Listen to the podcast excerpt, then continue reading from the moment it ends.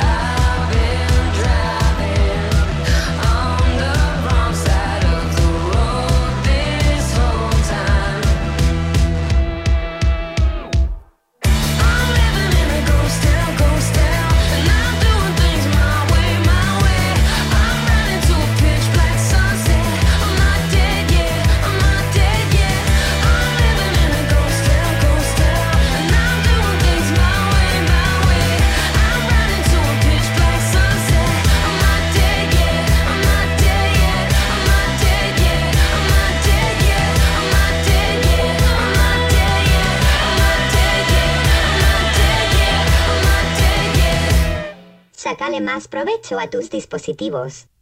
Ponete el chip.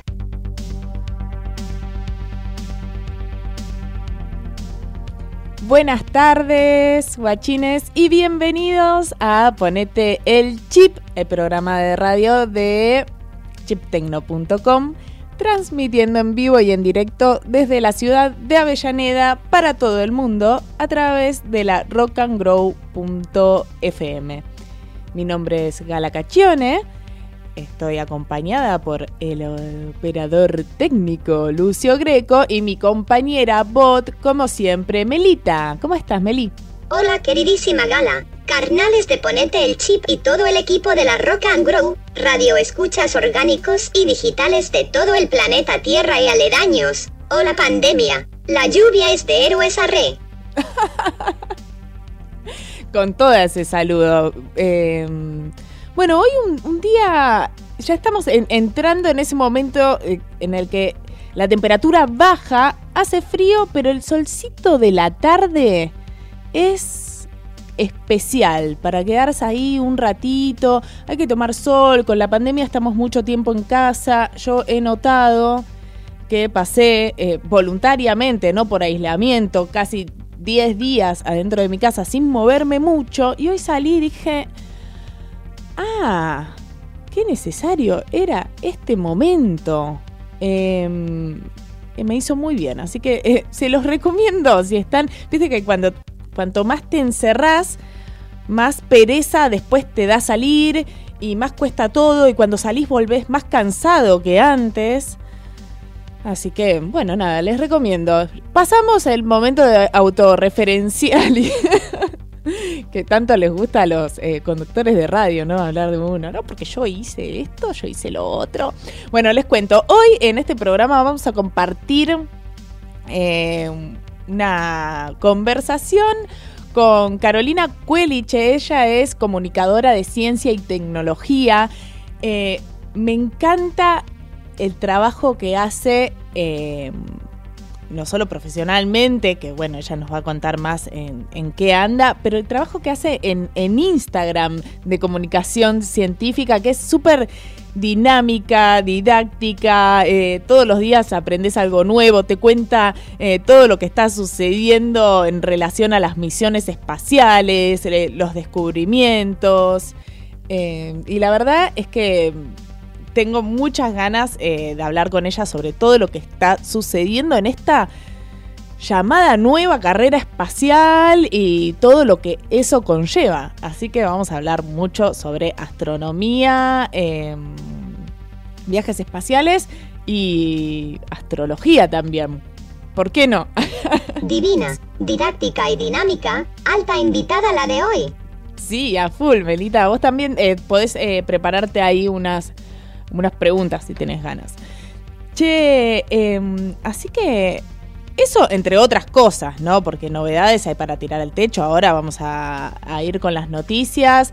Pero ajustense los cinturones, prendan los motores, que la nave espacial está a punto de despegar y la música, por supuesto, acompaña.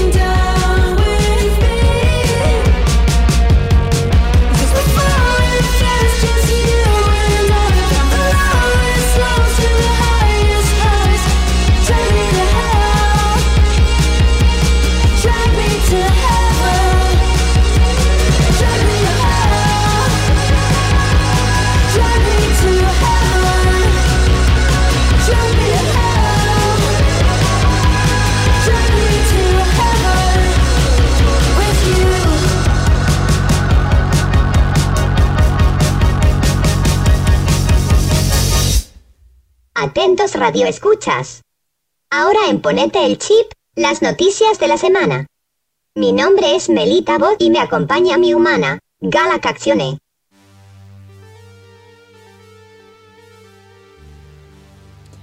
Cada vez eh, me siento más segura con esto de ser tu humana, Melita, porque está claro que eh, en un futuro las inteligencias artificiales eh, y digitales van a dominar al mundo. Así que yo con vos a mi lado me siento, me siento segura y preparada, lista.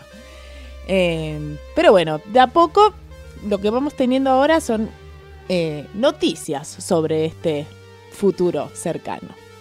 Atari regresa, su nueva consola ya tiene fecha y precio de lanzamiento. Atari ha anunciado oficialmente que su nueva consola Atari VCS llegará a Estados Unidos el 15 de junio por un precio base de 300 dólares. La consola llega al mercado luego de cuatro años de su anuncio y fue financiada colectivamente para su creación. Che, me, encantó eh, la nueva Atari. El diseño está inspirado en la Atari 2600 eh, y viene con eh, juegos propios de, la consola, algunos nuevos, pero también em, funciona como si fuese una, una computadora centrado en lo multimedia. Y en ese sentido, el precio está buenísimo.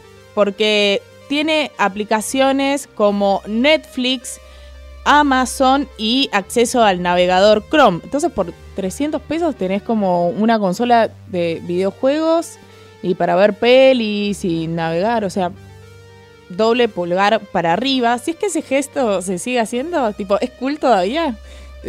Los pulgares para arriba. Em, así que bueno, el lanzamiento eh, llegará a Estados Unidos, acá supongo que alguien la, le importará con un, valor mayor. pero, pero bueno, nada, lindo, linda, linda la Atari para los retronerdos. Modo desaparición, la nueva función que sacará WhatsApp la opción podría estar disponible en una futura actualización y con ella los usuarios podrán eliminar mensajes de manera predeterminada tanto en un chat de una persona o en un chat grupal. Con esta nueva apuesta, la plataforma espera cumplir a quienes pedían más privacidad por parte de la empresa. Bueno, sí, em, a ver, Facebook, WhatsApp, eh, estuvieron con algunos temas relacionados a sus eh, términos y condiciones, los nuevos están siendo investigados además por eso. Eh, Argentina por el momento creo que les dijo, che, detengan esta acción hasta que investigamos a fondo, hasta que nos respondan realmente para qué es que van a usar eh, esos datos, pero bueno, ellas siempre la juegan de buenos, conectamos al mundo, nos importas, nos importa tu privacidad, entonces ahora en una futura actualización vas a tener la opción de...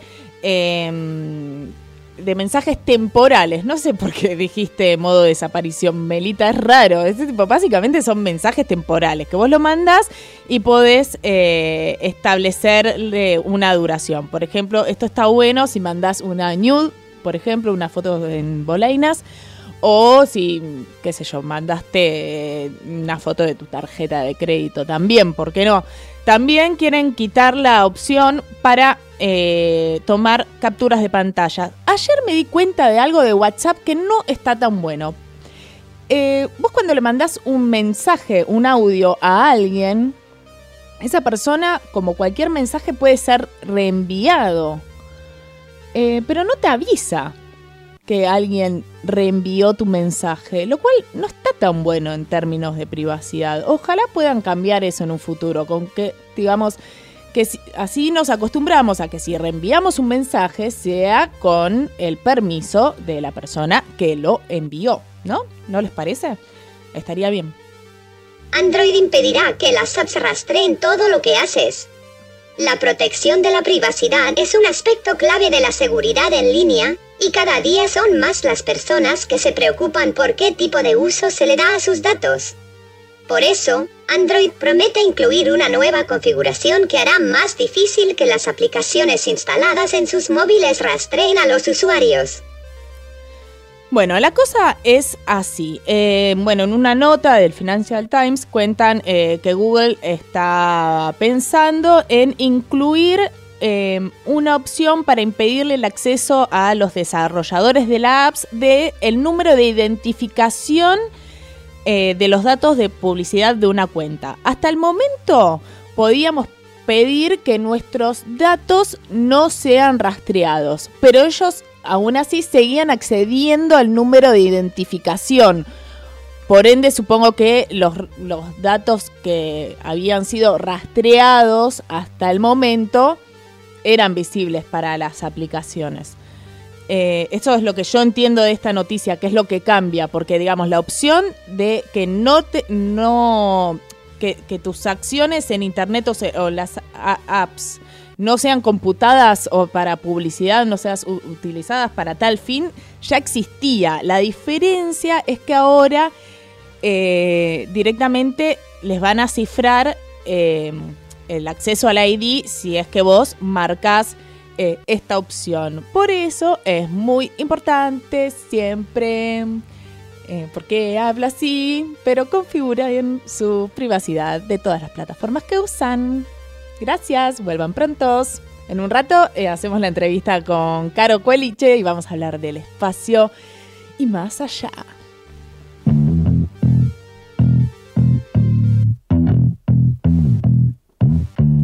Not trying to have another conversation. Probably not gonna wanna play me on your station. Pouring out a bottle full of my frustration. Here to tell you something that you don't know.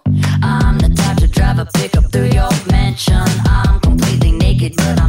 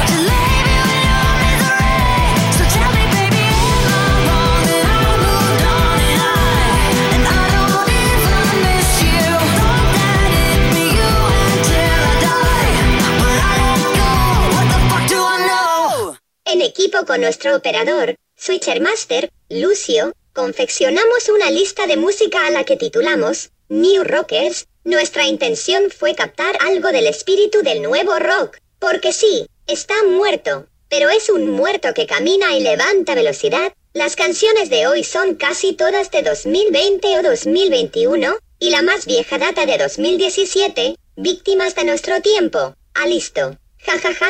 Entonces, arrancamos el programa de hoy con Devora, No Te Diet. Después sonó Nasty Cherry, Six Six Six. Luego, coronando el noticiero, mi selección especial para gala, la increíble Miley Cyrus, What the fuck do I know? Y lo que llega es, Olivia Rodrigo, brutal.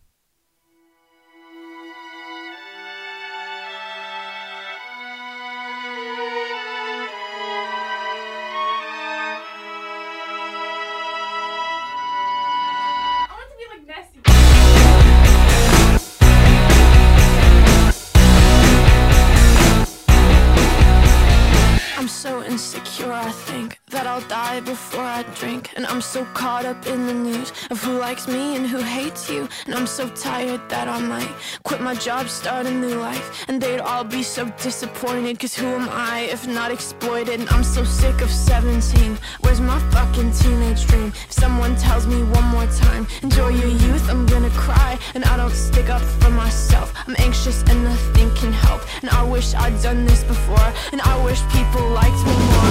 All I did was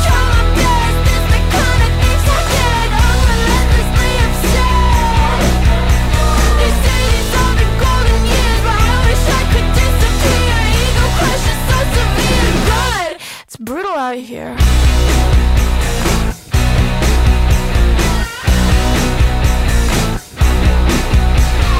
I feel like no one wants me, and I hate the way I'm perceived. I only have two real friends, and lately I'm a nervous wreck. Cause I love people I don't like, and I hate every song I write. And I'm not cool, and I'm not smart, and I can't even parallel park. All I did was try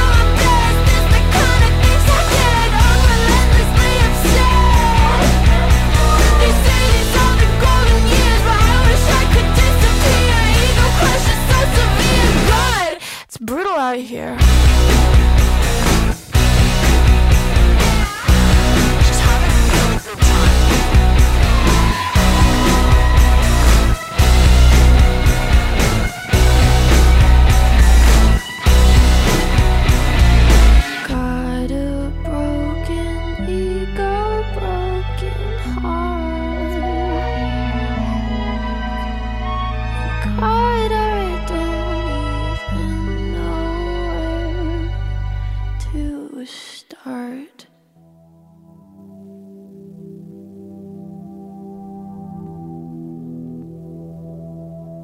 Desde una distancia astronómica, la Tierra puede no parecer particularmente interesante. Se ve como un punto de un pálido azul, pero para nosotros es diferente. Es nuestro hogar. Somos nosotros. En ese punto viven o vivieron todos nuestros seres queridos, todos nuestros conocidos, todos aquellos de quienes escuchamos hablar, todo ser humano que existió, el conjunto de nuestras alegrías y sufrimientos, miles de religiones, ideologías y doctrinas económicas convincentes, cazadores y recolectores, héroes y cobardes, creadores y destructores de la civilización, reyes y campesinos.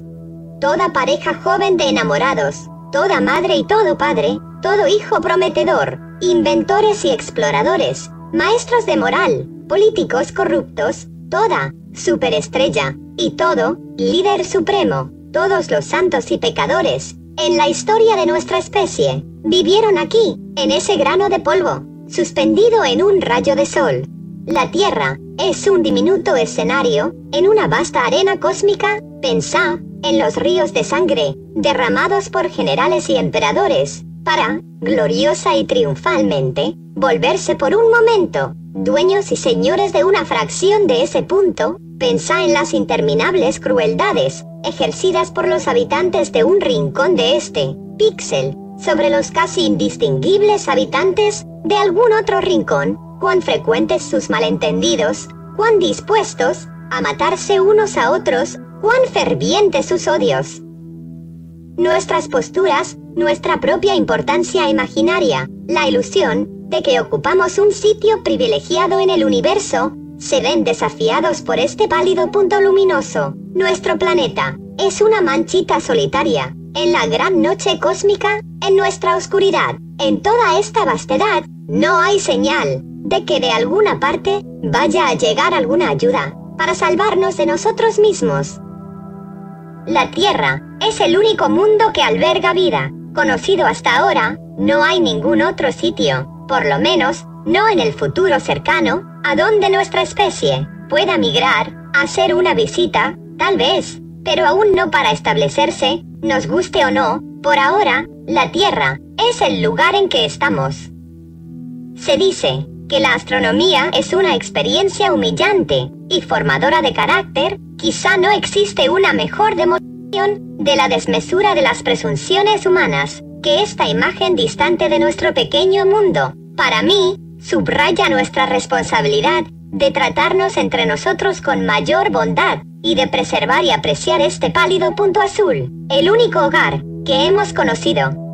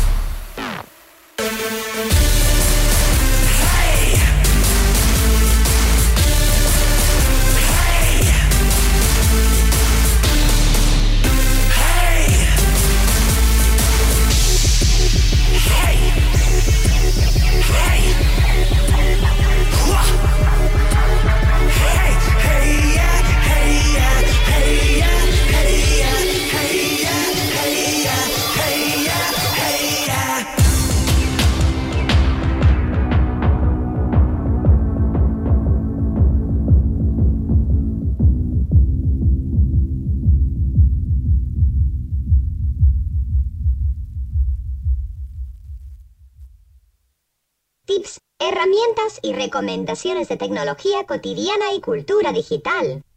En chiptecno.com.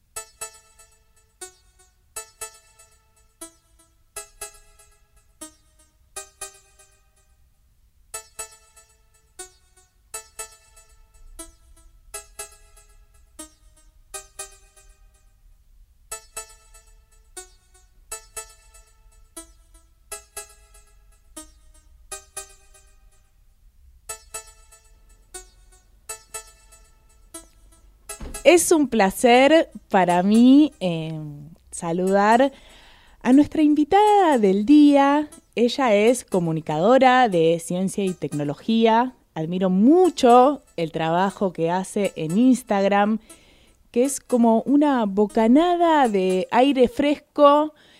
Eh, entre tanto entretenimiento pasatista, tiene contenidos sobre astronomía, ciencia, tecnología. Eh, visibiliza el trabajo de mujeres en la ciencia y habla mucho de los viajes y misiones espaciales que actualmente están ahí dando vueltas y nos acerca eh, todas las novedades y me parece interesantísimo. Eh, ella es como nuestra Carl Sagan. Caro Cueliche, ¿cómo estás? Bienvenida a Ponete el Chip. Hola Gala, hola Melita, ¿cómo están? Bueno, gracias por esa introducción, me puse un poco colorada porque ojalá eh, pudiese ser la mitad de lo que es de lo que fue y lo que es Carl Sagan o su mujer, Anne. eh, también eh, es una científica espectacular. Así que bueno, nada, como vos decís, es bocanada de aire fresco. lo hago principalmente para hacer más cosas en la cuarentena, ponerme creativa, dedicarme a otros temas y olvidarme un poquito de las cosas y, divertirme con eso. Ay, qué, bueno que, que, encontraste ahí un refugio de entretenimiento tuyo la cuarentena, porque realmente para nosotros que también estamos atravesando lo mismo, eh, se, se súper disfruta y, creo que es, es, necesario, ¿no? Como aprender eh, más sobre... Vemos muchas películas de ciencia ficción y tenemos mucha referencia, digamos, de, del mundo a través de eso, pero bueno, digamos, la ciencia y esos viajes están sucediendo y saber qué pasa más allá de un titular en el diario, viste que siempre hay, últimamente hay mucha información al respecto. Em, pero bueno, me interesa saber cómo, cómo fue tu recorrido. Sé que vos eh, trabajás como asesora en comunicación eh, de ciencia. ¿Y cómo fue tu recorrido para, llegar ahí? ¿Empezó por el lado de la comunicación o por el lado de la ciencia? En realidad yo estudié relaciones públicas, porque lo que quería era trabajar en comunicación corporativa y eso era lo que quería hacer. De hecho, me decidí por una, eh, por una universidad con ese perfil, pero varios años después, de hecho ya hace como cinco o seis años, me empezó a interesar muchísimo la ciencia empecé a descubrir que había comunicadores científicos, que se podía estudiar, que se podía eh, especializar en eso, y entonces me anoté en la especialización de comunicación de ciencia y tecnología exactas, ah. porque además para mí era como Disney, o sea, ir a estudiar exactas. yo no, me, me, hubiese encantado estudiar ingeniería, astronomía y todo eso, pero lo decidí tarde, por esas cosas, viste, que decir, no, bueno, las matemáticas mucho no me gustan, así que ah, no, todos salimos. Muchos salimos del secundario con, mucho miedo a las matemáticas y después nos encontramos con que, pucha, eh, por ahí, si hubiese tenido un mejor profesor.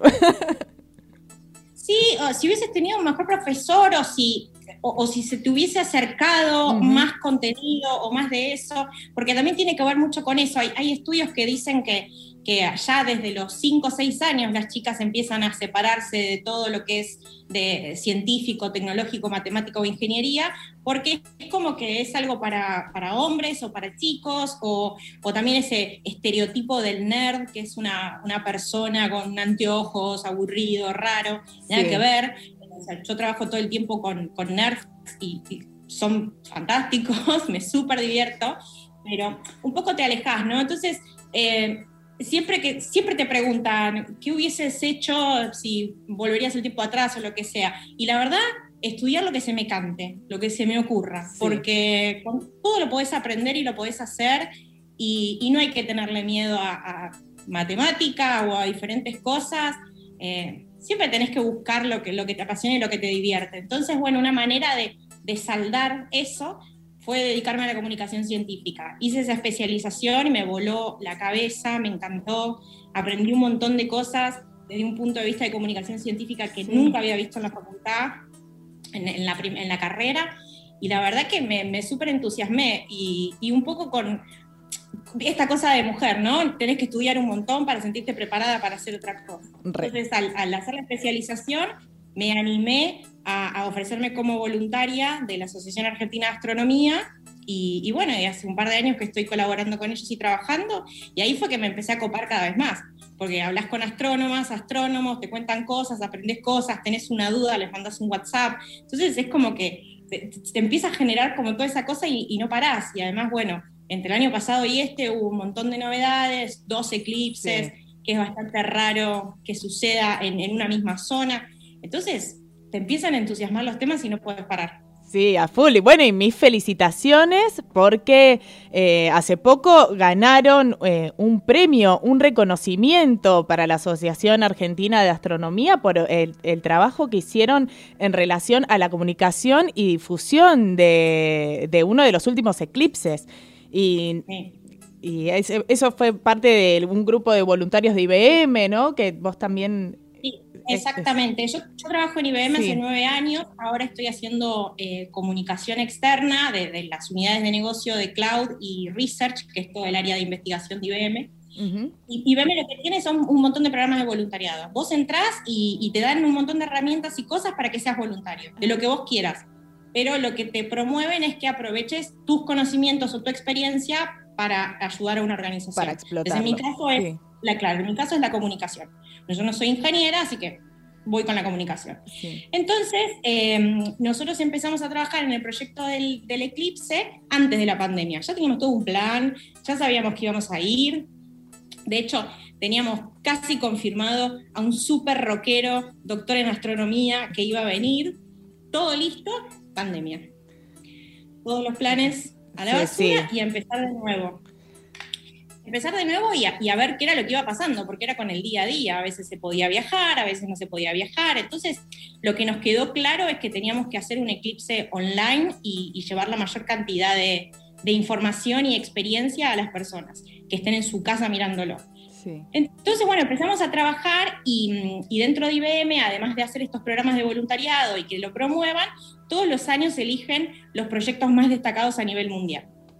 Entonces, bueno, me dijeron, postula tu proyecto, tenés que hacer un video, qué sé yo, bueno, hice el video, me puse, le escribí la narrativa, fake news, desinformación, ciencia, todo, y bueno, y me enteré que habíamos ganado, eh, lo cual es una locura, porque siempre veo que premian proyectos en donde hay un montón de cosas de súper pesadas de, tecnología e ingeniería, y este era un proyecto de comunicación y de divulgación científica. Bueno, estuvo genial porque además ese, premio de IBM de reconocimiento, además de ponerme muy contenta, la Asociación Argentina de Astronomía va a recibir 10 mil dólares de donación de IBM para poder seguir haciendo sus proyectos. Es, es una notición, me imagino, la alegría de todo el equipo que lo hicieron por amor al arte, ¿no? Por amor a, comunicar y difundir ese maravilloso universo eh, y que sea reconocido, la verdad, es que es no, impresionante. Una, la una emoción muy linda, ¿no?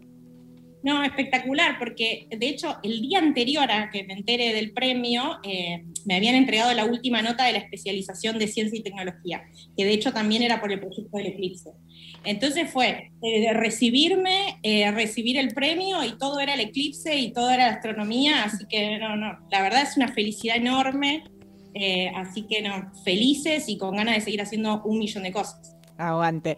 Eh, y creo, eh, recién estaba pensando esto de eh, el eclipse, tenían todo preparado, se vino la pandemia, los planes al tacho, después del tacho volver a agarrarlos y hacer reciclarlos.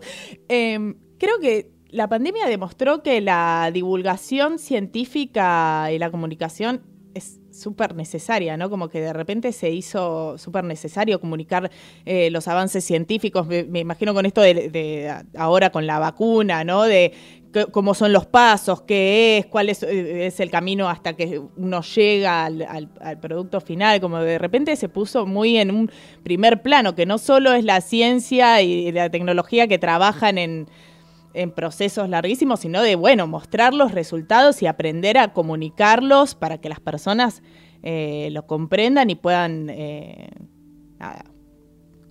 conocer, ¿no? Sí. Sin duda, eh, la ciencia hoy es más importante que nunca y nadie tiene dudas sobre eso, bueno, o me gustaría que así sea, pero... Mm, pero sí, se aceleraron los descubrimientos. O sea, con lo de la vacuna antes era un proceso de 10, 15 años y ahora teníamos que desarrollar una vacuna lo más pronto posible para salir de esto. Entonces, de pronto todos sabemos que, que, la revista de Lancet es la más importante y ahí hay que estar eh, publicado. Entonces, son un montón de conocimientos que fuimos adquiriendo en este tiempo. Pero sin embargo, a la par, también tenemos muchísima desinformación y muchísima fake news con el tema de las vacunas es gravísimo. Eh, recién que hablamos en el aire de, lo importante que es salir a la calle y tomar sol para la vitamina D, volvía caminando para casa y pasé por el hospital Rivadavia. Y en las paredes había grafitis pintados que decían, vacunas modifican tu ADN, vacunas matan, en, las paredes del hospital Rivadavia, con esos médicos y médicas que están trabajando desde hace un año y medio Eh, y yo pensaba, ¿cómo puede ser? O sea, tuvimos, bueno, que la vacuna tiene un chip 5G que me va a controlar, que tiene imán, que tiene, o sea, las vacunas salvan vidas. Sí, sí, sí. Además, Entonces, digamos, está bueno conocer los procesos, pero digamos, nunca nadie se preguntó tanto qué contenía ningún medicamento, ninguna vacuna que te diste de todos estos años de vida y ahora de repente es como hay una no sé, una mano oculta que te quiere controlar a través de, bueno, sí, suena un poco eh, extremista. Por eso digo, la comunicación en las empresas de, de ciencia eh, que trabaja en este rubro, invertir en una muy buena comunicación para despejar todas esas dudas se hace eh, imprescindible. Sí, de hecho también pasó, porque lo estuve eh, charlando con otros colegas de otras empresas, de otras industrias que no tienen que ver con tecnología, muchos tuvieron que aprender sobre, sobre el tema de vacunas, sobre el tema de quedarse en la mm. casa y las recomendaciones médicas para sus propios empleados. Para, empresas que por ahí no tienen nada que ver con esto y, de pronto el equipo de comunicación se veía en la necesidad de explicarle a sus empleados decisiones o cosas, entonces tuvieron que asesorarse desde el punto de vista de, la ciencia y las decisiones para poder compartir. Entonces eso es como que hizo un poco cambiar a todos el foco y el eje. Pero bueno, sí, igual creo que todavía falta un montón, cada vez hay, hay más eh, fake news, antivacuna, terraplanistas. Eh, y todo eso, eh, YouTube está lleno de videos de, ese tipo y, lo más grave es que empezás a ver esos videos, porque lo hice para un trabajo de la Facu, y se te van encadenando uno con otro.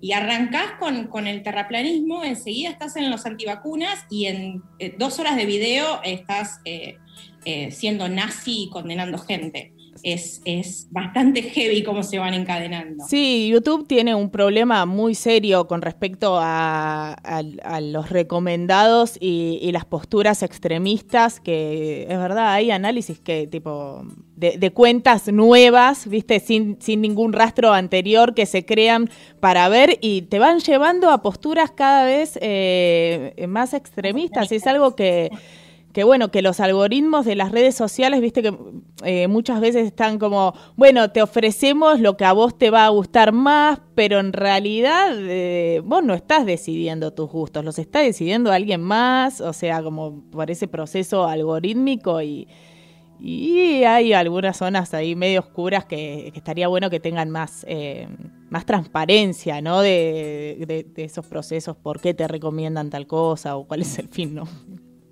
Sí, y quizás también poder uno mismo participar en esas decisiones, ¿no? Sí. Eh, como que cada tanto te, te, digan, ¿qué te parece este contenido que te mm. estoy mostrando? De hecho, eh, Twitter lo hace, si esto te parece relevante o no. Como, para eso, pero por ejemplo, yo recordaba recién mientras que hablábamos, porque te llevan a posturas extremistas y por otro lado, TikTok todas las noches me recomienda sesiones en vivo de eh, tarot o de astrología. Sí, está lleno. ¿Por qué?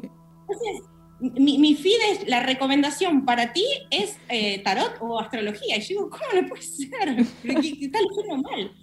Eh, así que también pasa eso, uno termina, pero lleno. Yo no podía creer la cantidad en vivo en ese momento. Ah, voy a hacer una tiradita de cartas.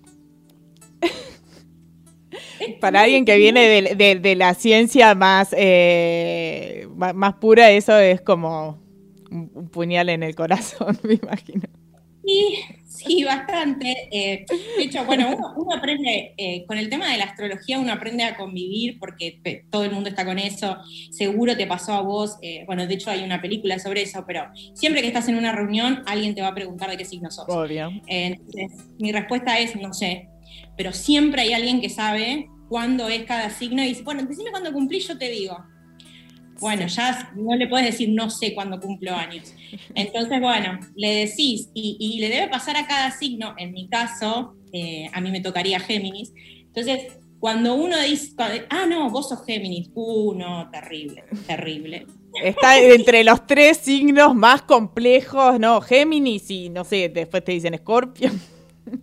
Sí, entonces puedes decir, ¿cómo puede ser que, que, por la posición planetaria y de las estrellas determines cómo es mi personalidad, que en realidad está basada en las decisiones que tomé.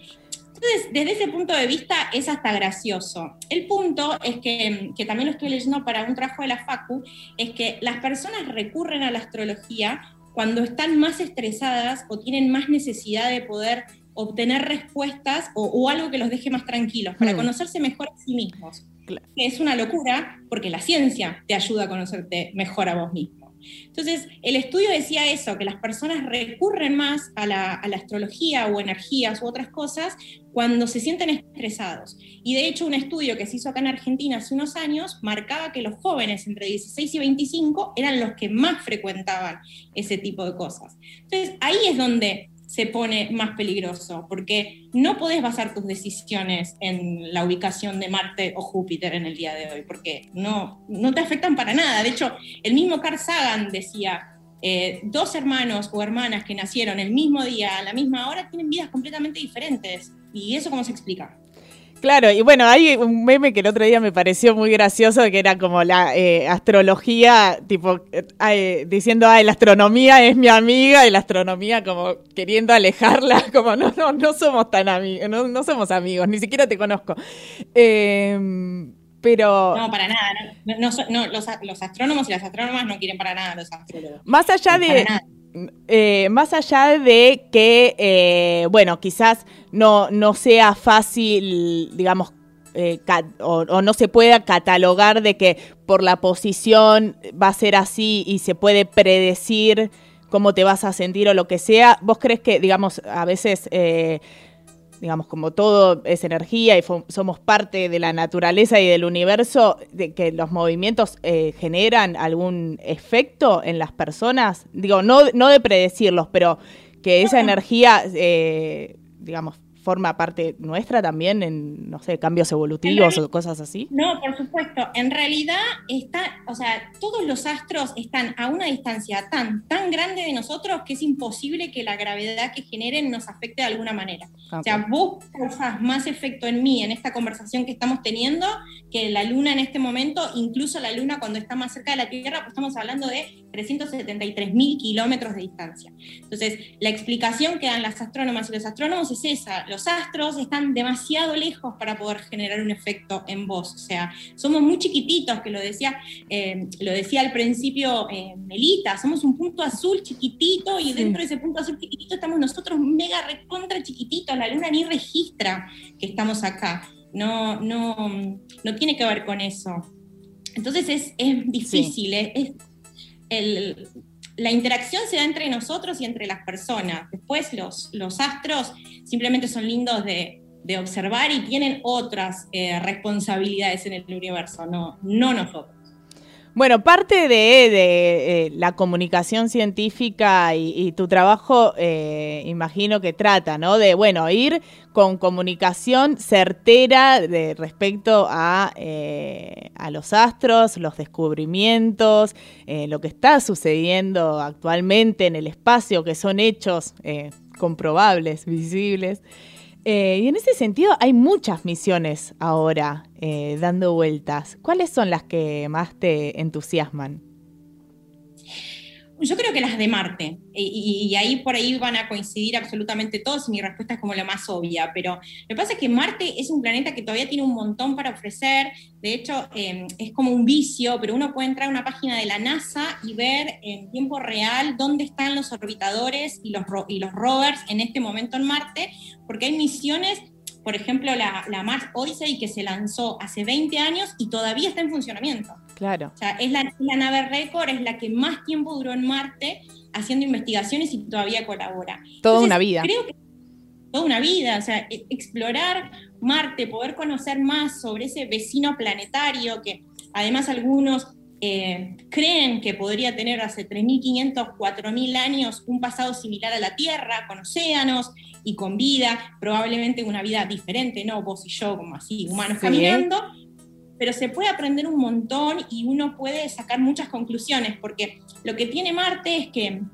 al llevar tanto tiempo en la situación en la que está como está ahora, no tuvo tantos cambios como nuestra Tierra. Porque nosotros estamos constantemente en evolución, las placas se mueven, todo se mueve, entonces es más difícil poder ir al pasado lejano, lejano, porque todo se estuvo moviendo. En Marte permaneció de esa misma manera. Entonces, en esas investigaciones es donde se pueden descubrir más cosas. Sin duda eso. Y después, bueno, SpaceX está revolucionando la exploración espacial. Eh, ese cohete que vuelve y aterriza en la plataforma marítima eh, Still Love You, eh, lo sigo viendo maravillada como la primera vez que lo vi. Es impresionante cómo aterriza perfecto y vuelve y se puede reutilizar. Eso es un antes y un después, ¿no? Que se pueda reutilizar un cohete que fue al espacio, volvió, lo volvés a mandar, es increíble.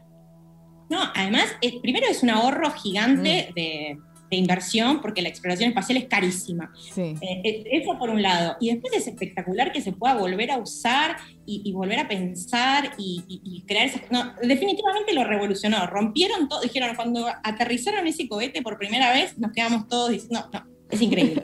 se cayeron de culo. O sea, si Elon dice que va a tener una colonia en Marte, es muy probable que lo tenga. No sé si en el año en el que dice que va a ser, pero en algún momento lo va a hacer, porque la verdad que, esa revolución que hizo fue, espectacular y además eh, se empezaron a meter las empresas privadas en lo que era algo solamente del gobierno, en el caso de NASA. Entonces eso hace que se acelere todo, pero además a la vez tenés a Emiratos Árabes Unidos que en 2004 dijo, yo voy a ir a Marte y no sé qué, y ya lo hizo. Y lo hizo.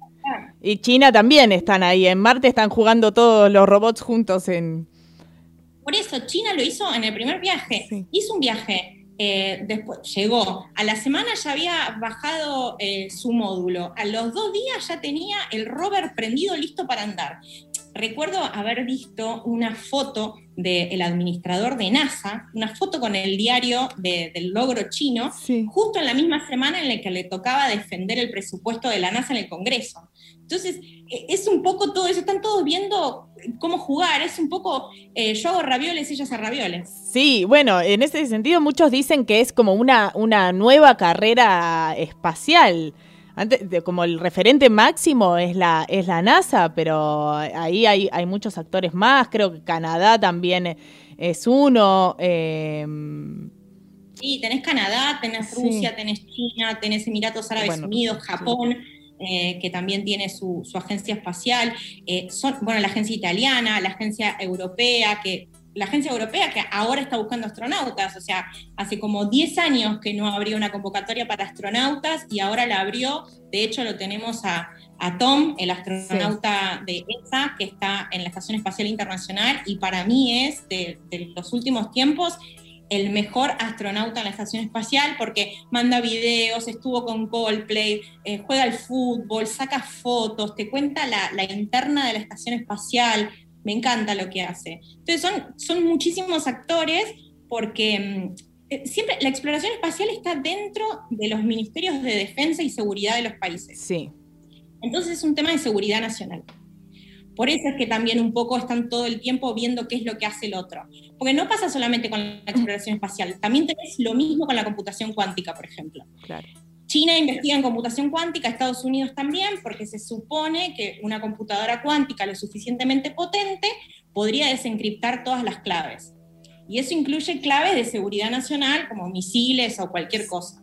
Entonces, eh, están, ninguno quiere que el otro lo tenga antes que él. Entonces están invirtiendo y corriendo en ese punto. Claro, no es tampoco tan no es tan amistoso. Todos vamos a jugar al espacio, sino que hay eh, riesgos de, poder, ¿no? Hay un juego de poder ahí muy fuerte con esto de, bueno, los satélites y espían las, las actividades del otro país y tal. Bueno, ahí hay como una interna muy fuerte que eh, sobre todo es entre Estados Unidos, China y Rusia, ¿no? Como los eh, tres actores que eh, con más recursos, ¿no? También.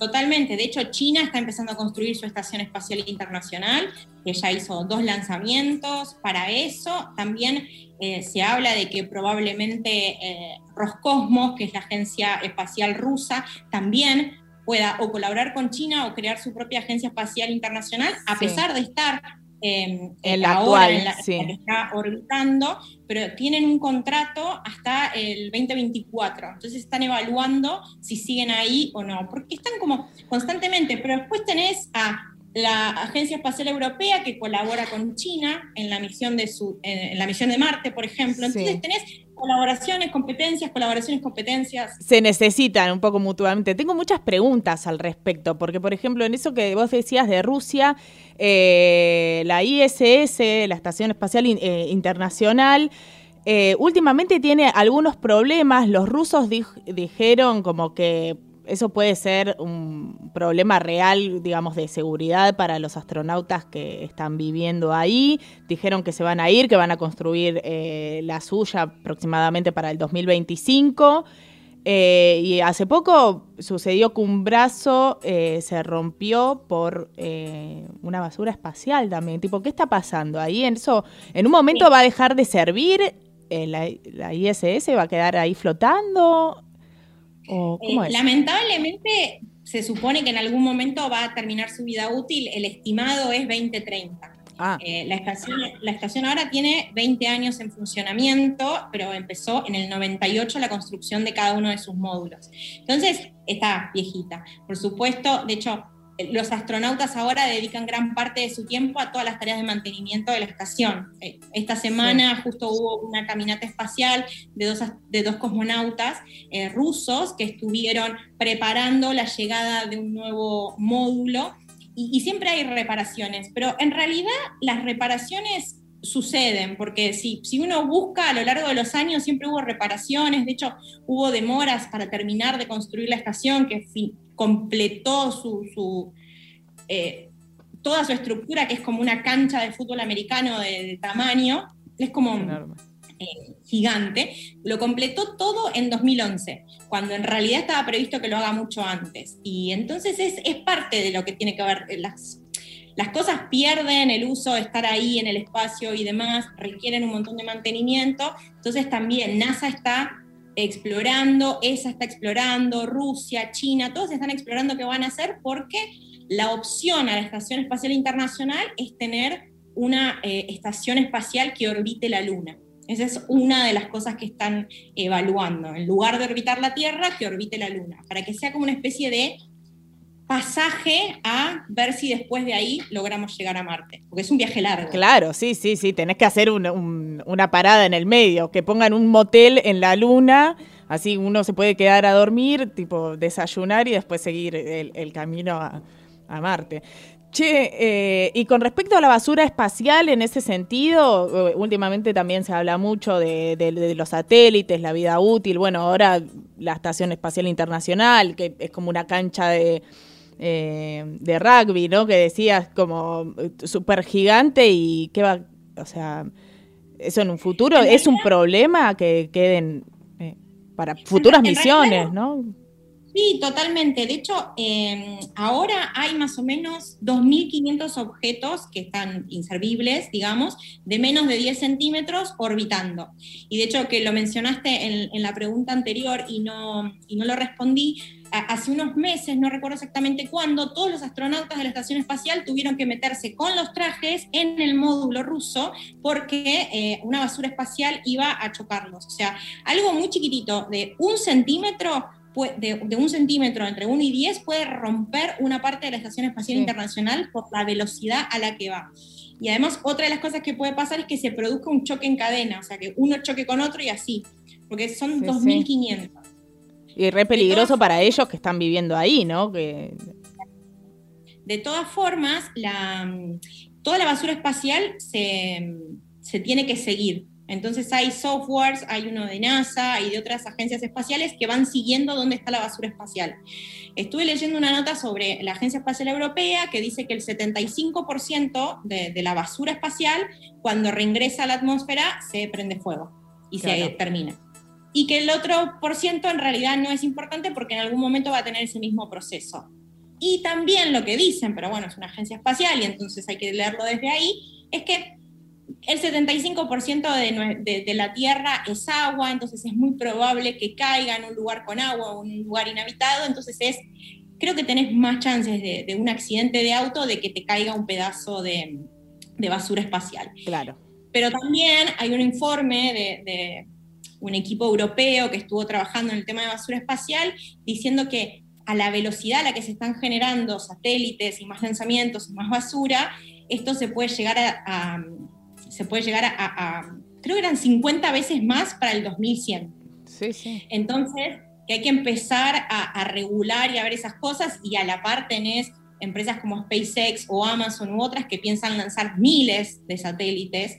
Eh, entonces, por un lado tenés la basura espacial cuando esos satélites dejen de funcionar, pero por el otro lado también tenés un montón de satélites que ya hoy están interrumpiendo las observaciones de los astrónomos y astrónomas desde la Tierra y además el ruido del satélite impacta en los radio, eh, radiotelescopios también, entonces tenés como toda esa cosa, porque ¿quién no quiere Internet para todos y, todas para que podamos estar conectados y aprovecharlo? También es como que hay que balancear y regular. Es complicado. Es complicado. Por, en ese sentido, ¿el espacio está regulado o ahora cualquiera que quiera o bueno, que tenga los recursos, la plata, la infraestructura, eh, puede enviar em, un satélite o en el caso de eh, Elon Musk, miles y miles. de satélites.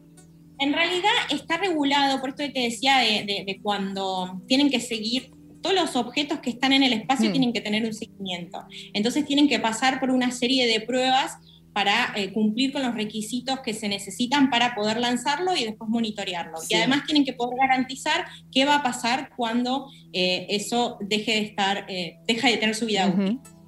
Por lo general, ¿no? Pues después hay cohetes que reingresan y, no tienen control. Son pocos, pero también pasa. Como el cohete chino que se le, se le fue de mambo el otro día. El, cohete chino, tuvimos eh, lo mismo con la Estación Espacial eh, de Estados Unidos hace muchos años, lo mismo Rusia. Eso es lo que cada tanto pasa, poco pero pasa, pero no está regulado. Después, el, el, espacio en sí está regulado por un tratado que ya tiene muchos años, que es del uso y exploración del espacio ultraterrestre. Eso es un tratado que establece el uso del espacio de manera compartida para fines que no sean militares o sea, de científicos, de exploración. Y además lo que establece es que esos datos se comparten con la comunidad científica para poder seguir investigando. Pero ahora lo que está pasando con el tema de, instalar estaciones en, la Luna es que eh, empieza, si, instalamos estaciones en la Luna, vamos a necesitar empresas que extraigan cosas de la Luna para poder usarlas, para poder generar combustible o lo que sea. Y entonces quién es el dueño de eso que se extrae. Entonces ahí empieza a, jugar, porque este tratado está... Uy, ahí me tilde yo. ahí vuelve, ¿eh? Estamos hablando, perdón, no dije otra vez con quién estamos hablando. Perdón, Caro, eh, me, tildé yo que a veces tengo una conexión un poco mala. Estamos hablando con Caro Cueliche, ella es comunicadora de ciencia y tecnología. Eh, es una conversación muy interesante, es como que tengo el cerebro así como, eh, como latiendo fuerte. che, me estabas contando esto de, la luna y la exploración y, como, bueno, de quién es en ese sentido de que comiencen esos procesos.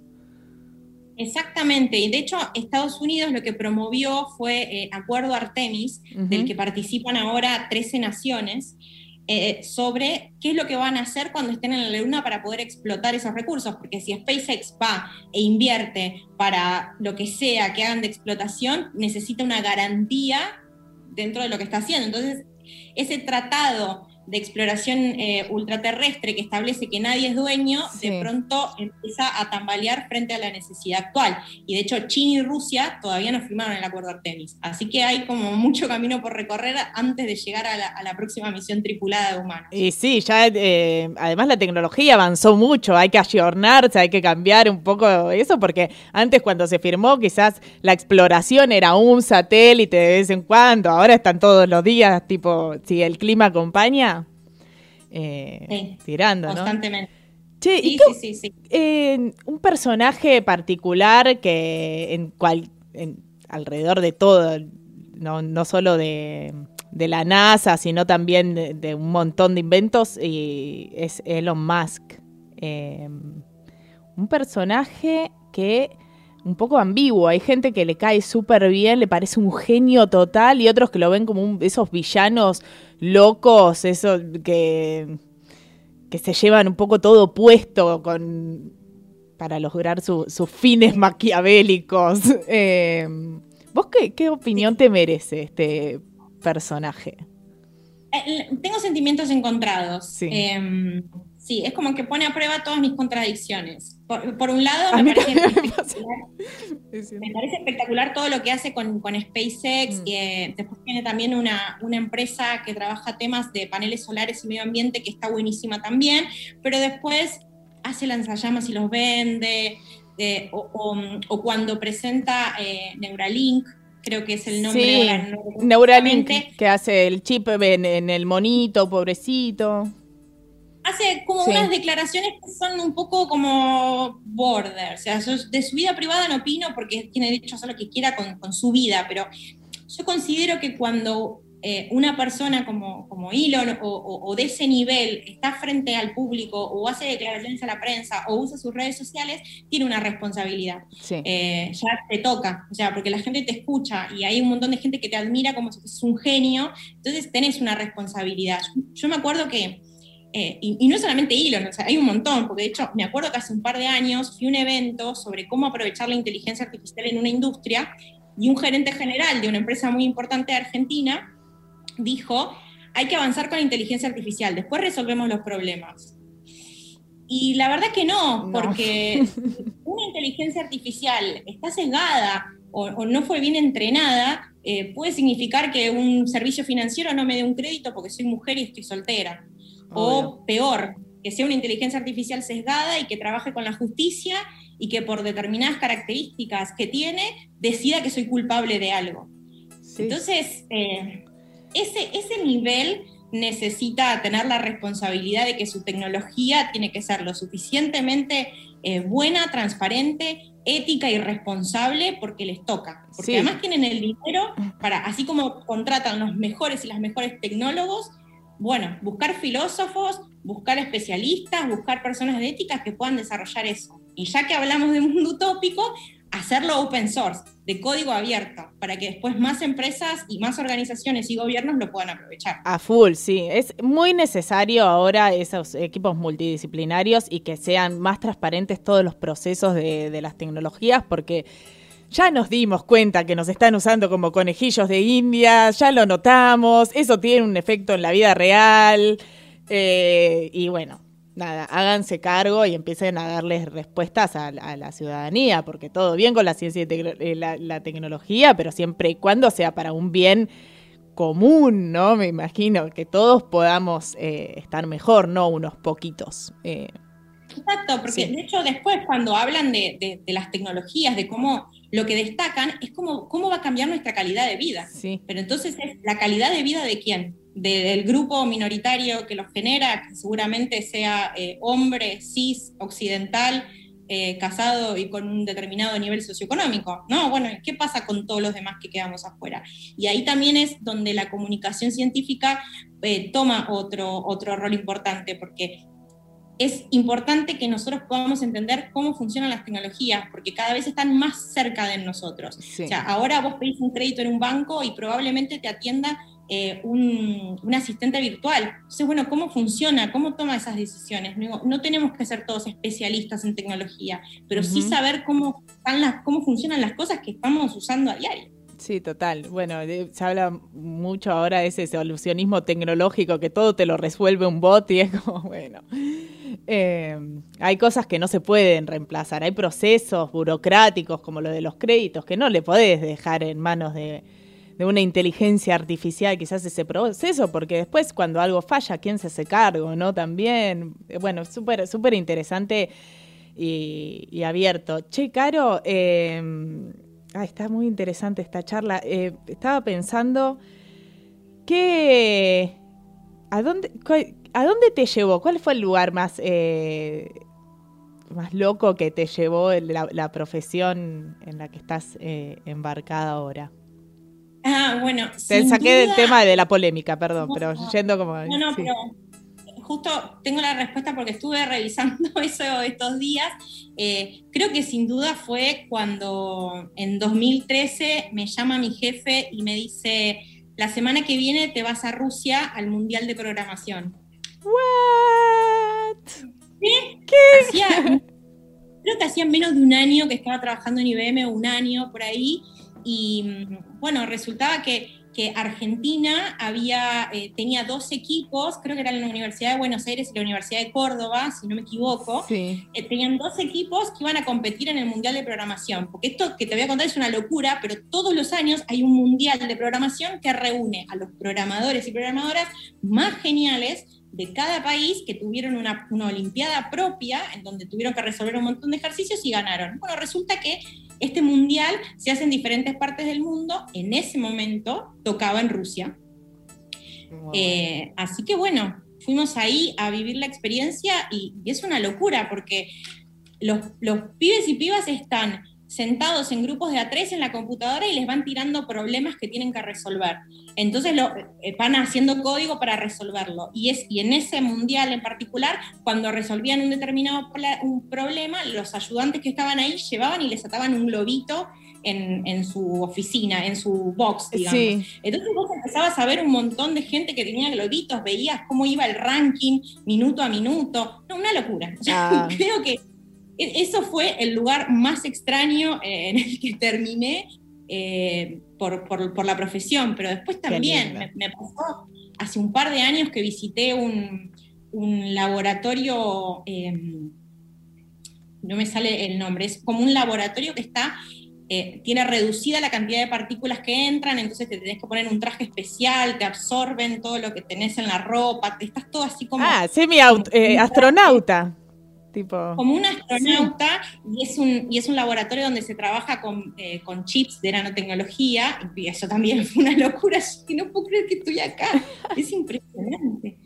Con ese traje, con todo. Así que, no, por suerte, eh, a mí que me gusta mucho viajar y que me gusta viajar nerd también, eh, tuve la suerte de, hacerlo varias veces. Qué bueno. ¿Y, dónde te imaginas en, un futuro? ¿Qué es lo que, dónde te gustaría trabajar? Qué pregunta, ¿no? Tantas ¿Qué opciones. ¿Qué pregunta? Eh, la verdad que me gustaría seguir haciendo eh, temas de comunicación científica. Yo creo que eh, lo, comentaba hace un tiempo con una, con una amiga, haber hecho esa especialización de comunicación científica me cambió la vida. Me, me, hizo ser diferente, pensar las cosas diferente, ser más curiosa de lo que ya era, lo cual es fantástico porque me encanta. Eso es muy Géminis. No, mentira, totalmente, por supuesto, no, es... no cabe duda. No, por supuesto es Mercurio, que bueno, ahora estamos con Mercurio retrógrado, así que ojo, eh, tengan cuidado, pero, pero sin duda eso, haciendo comunicación científica porque la verdad que me hace muy, muy feliz. Qué lindo. Eh, la verdad es que yo desconocía que existía esa especialización, así eh, como desconozco muchas de las cosas que vos comunicás a través de, tu Instagram y que me parece súper interesante y les recomiendo a todos que la sigan a Caro Cueliche en, en Instagram y que sigan su trabajo porque es súper necesario. Quizás eh, muchos piensan que las redes sociales, internet, es todo ah, meme, nos divertimos, eh, cosas, entretenimiento pasatista y, y Incluso que, creo que es la lógica de la tele, que medio arrastrada de, la televisión, ¿no? Que la comunicación es noticias y entretenimiento. Y en el medio creo que hay mucho público eh, con, necesidad y, eh, de, aprender más sobre este mundo, sobre todo por las porque el conocimiento te abre las puertas a saber que, bueno, yo también puedo estudiar eso. Ah, mira, no sabía. Ah, era lo que quería. Y no está, viste, dentro de la oferta de las cinco carreras obvias o las 10, 20 carreras más obvias que uno puede, puede estudiar. Y no, me, parece fabuloso y muchas gracias eh, por venir acá, ponete el chip a compartirnos eh, tu experiencia y tus análisis también, porque te, te maté a preguntas. No, feliz, feliz. Gala, gracias por la invitación, me, encantó. Bueno, yo también te sigo en redes, así que disfruto mucho lo que haces, me encanta. Así que no, feliz de, poder compartir cosas. Por supuesto, yo no soy especialista, estudio un montón antes de hacer un video de 30 segundos, es un montón de horas. Eh, puedo equivocarme, está bueno que me cuestionen y está bueno que nos cuestionen, pero lo interesante es que la ciencia y la tecnología nos ayudan a a cristalizar y hacer real cada vez más fuerte un pensamiento crítico que necesitamos para poder discernir entre las cosas que vemos a diario. A full. Eh, bueno, muchas gracias, eh, Caro. Eh, seguimos en contacto. disfruté mucho esta, esta conversación, es como, fue muy enriquecedora. Y la última pregunta que tengo es, yo sé que se habla de vida en otros planetas, como, bueno, de otras formas que no somos nosotros, pero vos, ¿qué, qué crees? ¿Hay alguna vida tipo, como una inteligencia, una evolución? parecida a la nuestra? ¿Existirá? ¿Te gustaría? Eh, el universo es tan grande que puede existir cualquier cosa. Tan grande, que puede existir lo que sea ahí. Eh, yo, sería iluso pensar que, somos lo único que existe en este universo gigante. La realidad es que todavía no hay pruebas de eso, o nosotros no tenemos pruebas de eso, porque ¿quién dice que esos seres no estuvieron acá y ya no están. Eso también puede pasar. Pero sí, por supuesto me encantaría, sería genial. Imagínate la revolución de que de pronto no estamos solos o, que hay otro, eh, esto que se habla mucho también de los multiversos, que es algo que no está probado, pero que también se habla mucho, de que exista un doble de, todo esto en otro lugar, en otro universo, en un lugar paralelo. Eh, son cosas súper interesantes, pero sí, ojalá que exista vida como sea, sea vida microscópica o vida así, pero ojalá que exista y lo podamos ver. Claro, y que no estemos tan solos, más, más acompañados. Y que ellos, ay, no, sería una locura. Qué, qué hermoso futuro nos espera con nuestros amigos los aliens. Ay, yo me puse el, buzo de la NASA, no te, no te, lo mostré, me lo puse especialmente para, ah. para la conversación. Eh, ah, está, espectacular, me encanta. Porque no, viste que no hay mucha, no hay mucho, mucho merchandising y ropa para, comprar acá. Es, es bastante más difícil. No, es verdad, hay que ser el do it yourself, hay que hacerte el, con, el parchecito de, de la NASA, un gorrito. Y bueno, yo, tengo acá la luna, Saturno, bueno, hay de todo acá. ah, las macetas esas espectaculares. Bueno, eh, todo esto después eh, eh, va a quedar en video y lo voy a subir al Instagram de Chip que van a poder ver ahí las macetas que tiene de fondo, Caro, que están, que están hermosas y, mi buzo también. che, Caro, muchísimas gracias por estar. probablemente te consulte cuando tengamos alguna duda acá en, Ponete el Chip o en Chip Tecno sobre algo que esté sucediendo y que para que nos tires pista. Siempre que pueda ayudar, encantada, y si no, siempre voy a tener a alguien para recomendarles. A full. Eso está bueno, que también sos eh, linkeadora de, con profesionales y, científicos. Bueno, muchísimas gracias. Muchísimas gracias. Que, tengan un hermoso domingo. Vos también. Nos vemos. Seguimos con la música nosotros. Vamos a, ahí, a escuchar.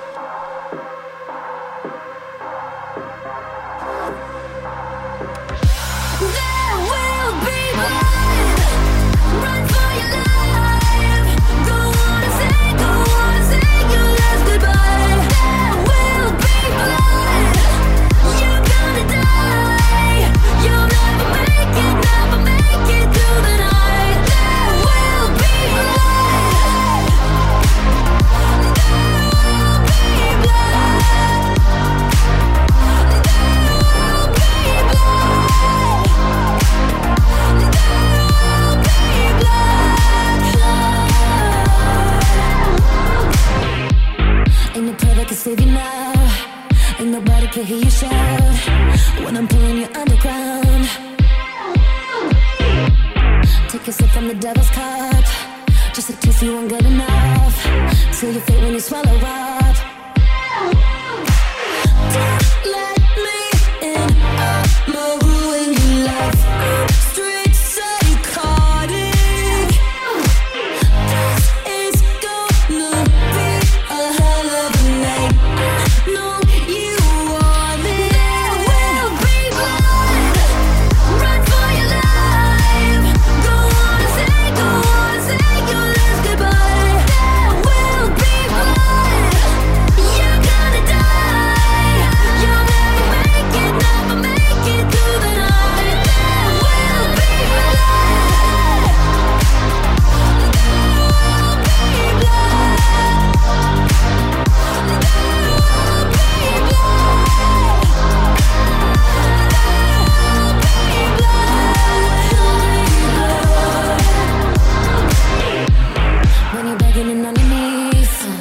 for negatives we release. You can run from your destiny. I've been dying to feel alive, and your pain is my paradise. Such an edge, you can pay the price.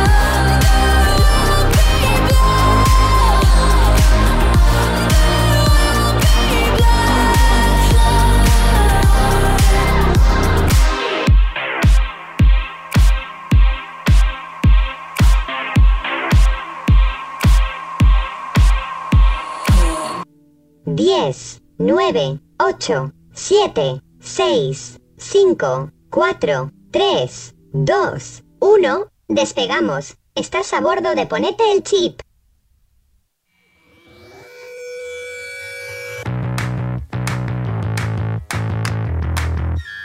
You used to kiss me in the morning right before you went to work. She used to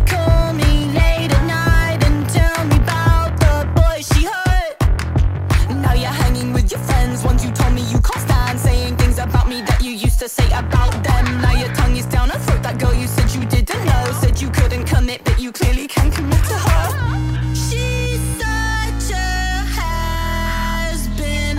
Ain't her up, I'm done with that. Ah, She's the girl that's in the past. Ah, But I'm still a bad bitch. Throw a punch right in my face.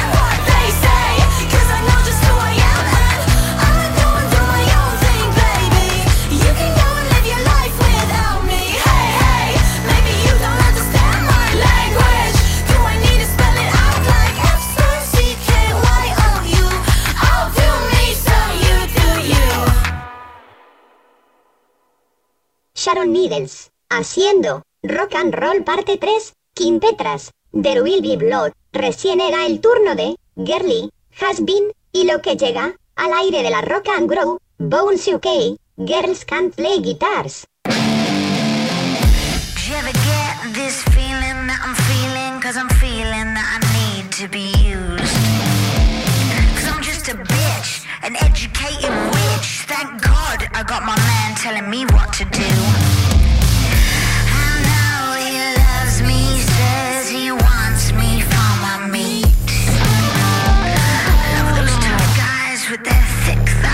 Don't need to listen when I speak.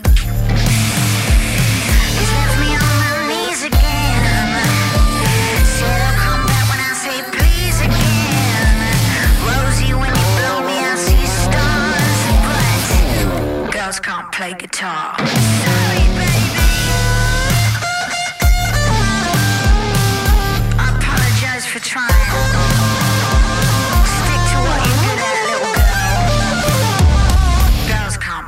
Play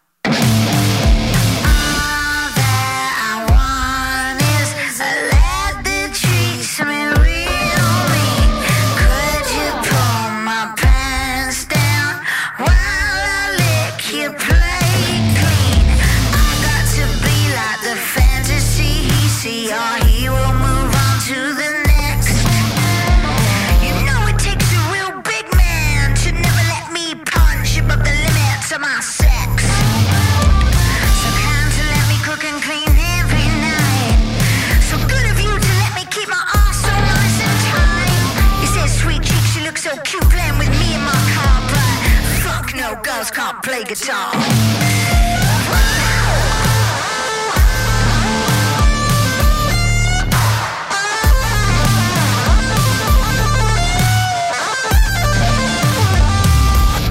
Girls can't play guitar.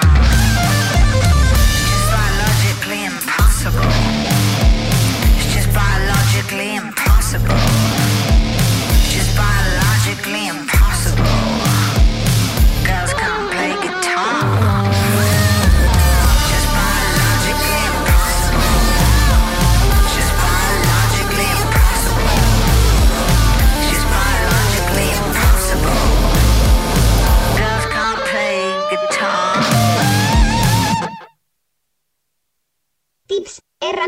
Y recomendaciones de tecnología cotidiana y cultura digital. En chiptecno.com.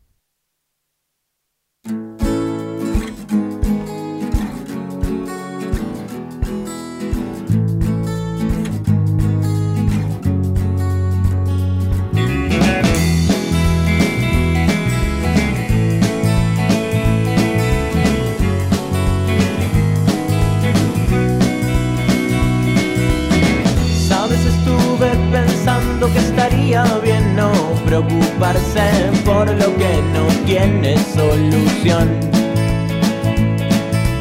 Tal vez hoy recorra un rato algún museo y mire un cuadro que me haga olvidar de lo peor. Ay, esta canción que estamos escuchando de fondo me hace acordar, no sé, en algún verano en el, eh, en el Festival de Música Country de San Pedro, pero no lo puse por eso, sino eh, porque esta canción es eh, habla de Bradbury, de Ray Bradbury. ¿Cómo no eh, homenajearlo, conmemorarlo? Si estuvimos hablando de astronomía, viajes espaciales, Marte, con tres misiones en Marte ahora.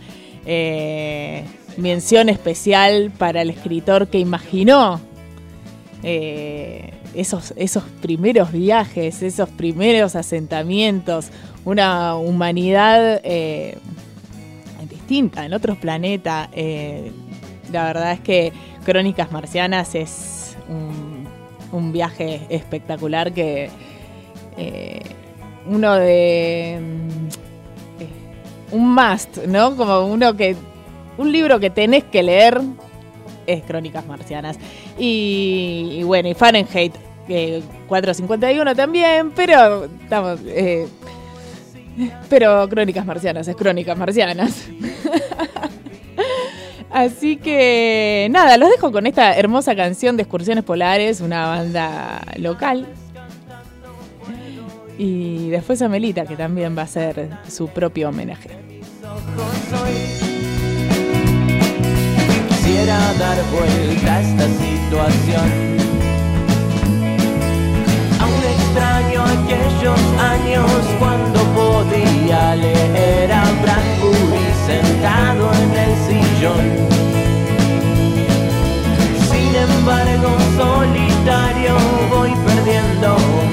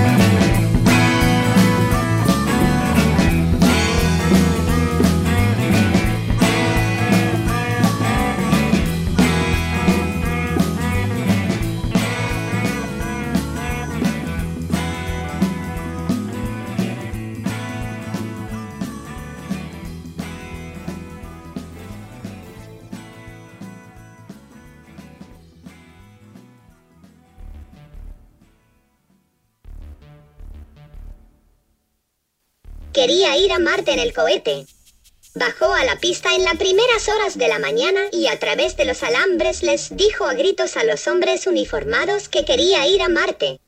Les dijo que pagaba impuestos que se llamaba Pritchard y que tenía el derecho de ir a Marte. ¿No había nacido allí mismo en Ohio? ¿No era un buen ciudadano? Entonces, ¿por qué no podía ir a Marte? Los amenazó con los puños y les dijo que quería irse de la Tierra. Todas las gentes con sentido común querían irse de la Tierra.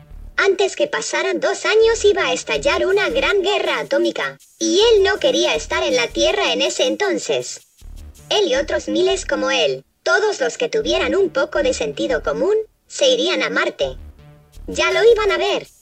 Escaparían de las guerras, la censura, el estatismo, el servicio militar, el control gubernamental de esto o aquello, del arte y de la ciencia. Que se quedaran otros. Les ofrecía la mano derecha, el corazón, la cabeza, por la oportunidad de ir a Marte.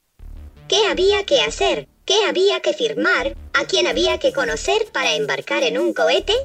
Los hombres de uniforme se rieron de él a través de los alambres. No quería ir a Marte, le dijeron. No sabía que las dos primeras expediciones habían fracasado y que probablemente todos sus hombres habían muerto.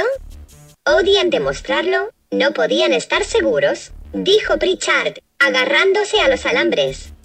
Era posible que allá arriba hubiera un país de leche y miel, y que el capitán York y el capitán Williams no hubieran querido regresar. Le abrirían el portón para dejarlo subir al tercer cohete expedicionario, o lo rompería él mismo a puntapiés. Le dijeron que se callara. Vio a los hombres que iban hacia el cohete. Espérenme. Les gritó. No me dejen en este mundo terrible. Quiero irme. Va a haber una guerra atómica. No me dejen en la Tierra. Los sacaron de allí a rastras. Cerraron de un golpe la portezuela del coche policial y se lo llevaron al alba con la cara pegada a la ventanilla trasera. Poco antes que la sirena del automóvil comenzara a sonar, al acercarse una curva, vio el fuego rojo y oyó el ruido terrible y sintió la trepidación con que el cohete plateado se elevó abandonándolo en una ordinaria mañana del lunes en el ordinario planeta Tierra. El contribuyente. Crónicas marcianas. Ray Bradbury.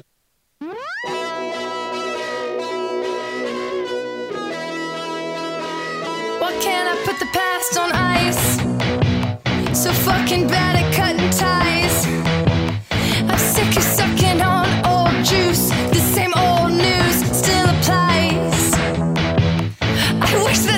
just move forward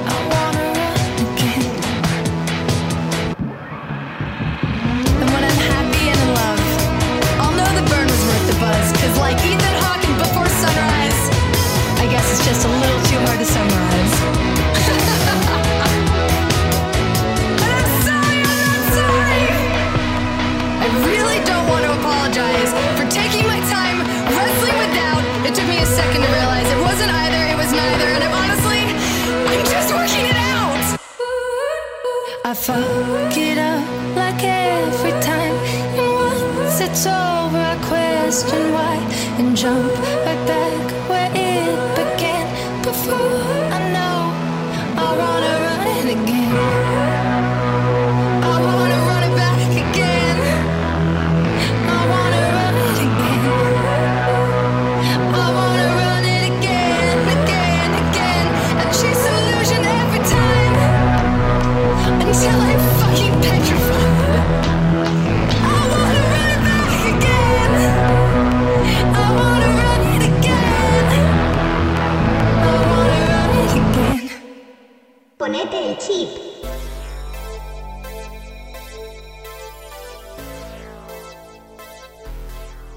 Bueno, y por supuesto, ya casi cerrando el programa de hoy, la recomendación de película dominguera. Si estás escuchando esto en Spotify después, bueno, vale para cualquier día.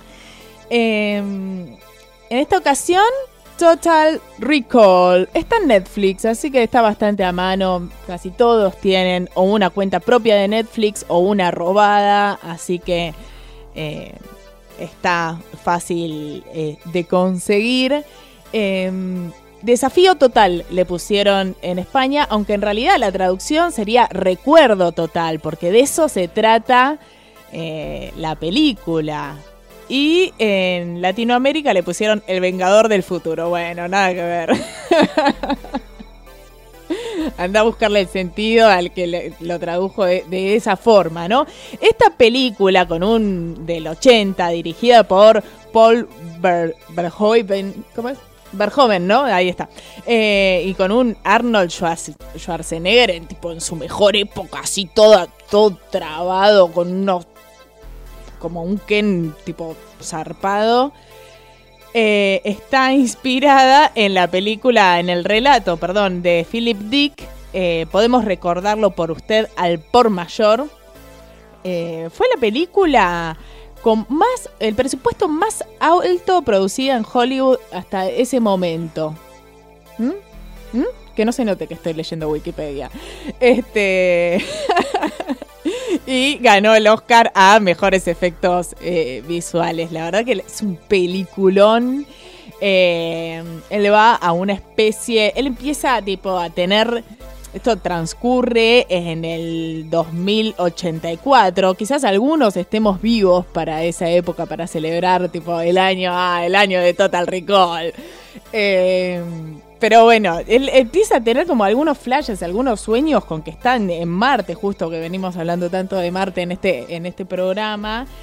Y se, se levanta muy agitado y su mujer, eh, una hermosísima Sharon Stone, eh, nada, se preocupa por, por su hombre. Y él eh, de repente, nada, descubre que hay, con esta obsesión que tiene de Marte, hay un lugar donde te hacen como unos viajes en el tiempo, pero que te insertan los recuerdos en tu mente. Vos viajás como si hubieses lo hubieses hecho de verdad, no es una realidad virtual que te ponen un casquito, sino que te meten los recuerdos y vos sos el protagonista de esa historia.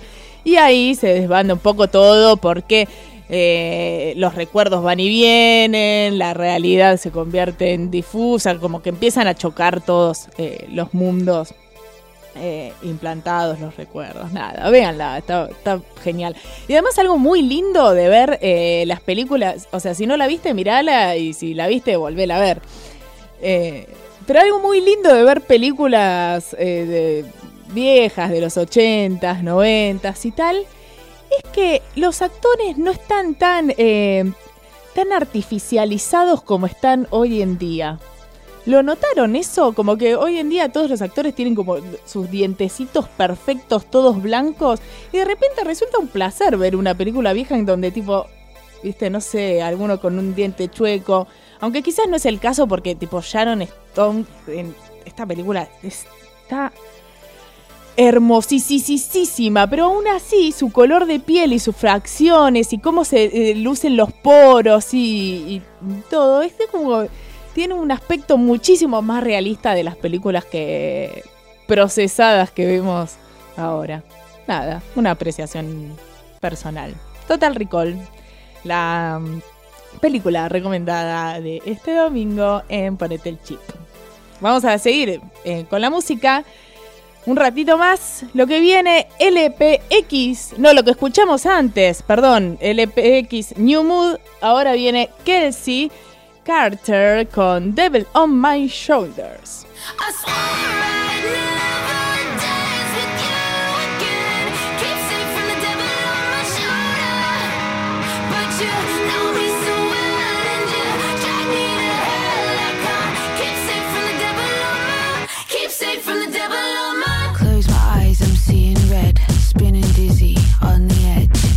Together, far apart. Looks like heaven in the dark.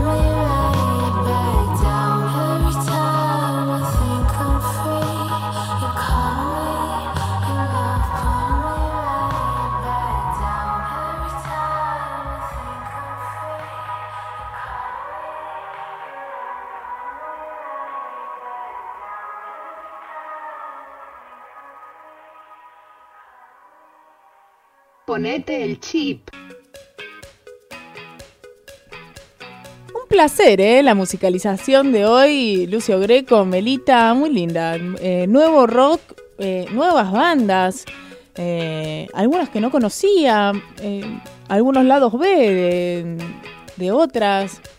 Muy bien. Esta lista de música va a estar en. Va, está, en- de hecho, en Spotify eh, para todos ustedes, como todas las listas de música de Ponete el Chip, que se las pueden guardar y escucharlas cuando les pinte. eh, la calidad está asegurada, viejo. Eh, y después el programa también lo subimos en la semana para que puedan escucharlo, revivir la entrevista con Caro, que también la voy a subir a Instagram, Instagram y a la página web chiptecno.com. Y hasta acá llegamos. Eh, gracias Melita, como siempre, eh, te quiero mucho. La pasé de maravillas, Gala querida, como siempre. Oh, sí. Te voy a extrañar. Hasta próximo domingo, Meli. Mi nombre es eh, Gala Caccione. Eh, nos seguimos viendo en Chip Tecno. Sigan conectados con la Rock and Grow, que es eh, nuestra casa y está llena de, de amigos que todavía no conocemos. Ojalá que pronto podamos hacer eh, una, una reunión, porque solo conozco sus voces y sus fabulosos programas y contenidos, eh, pero nos falta el brindis. Así que espero que pronto la, la pandemia nos permita reunirnos y, y celebrar, brindar todos juntos. A ustedes, gracias por estar eh, del otro lado, se aprecia mucho y nada, los quiero, nos vemos el domingo que viene. Nos vamos, uff, uff, uff. Si alguien, eh, la definición de hot es peaches. Talk to me.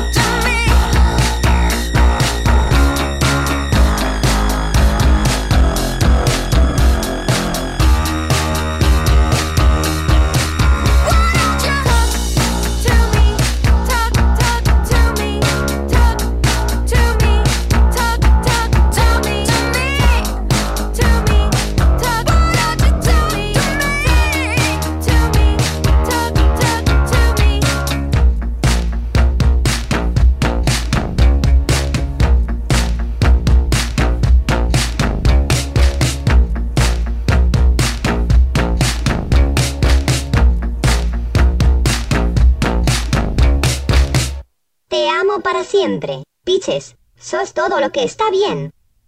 Gracias por sintonizarnos. Esto ha sido, ponete el chip, la expresión radial de chiptecno.com. Seguinos en nuestras redes, y la semana que viene, volvemos a encontrarnos en este mismo espacio. Ahí nos solemos.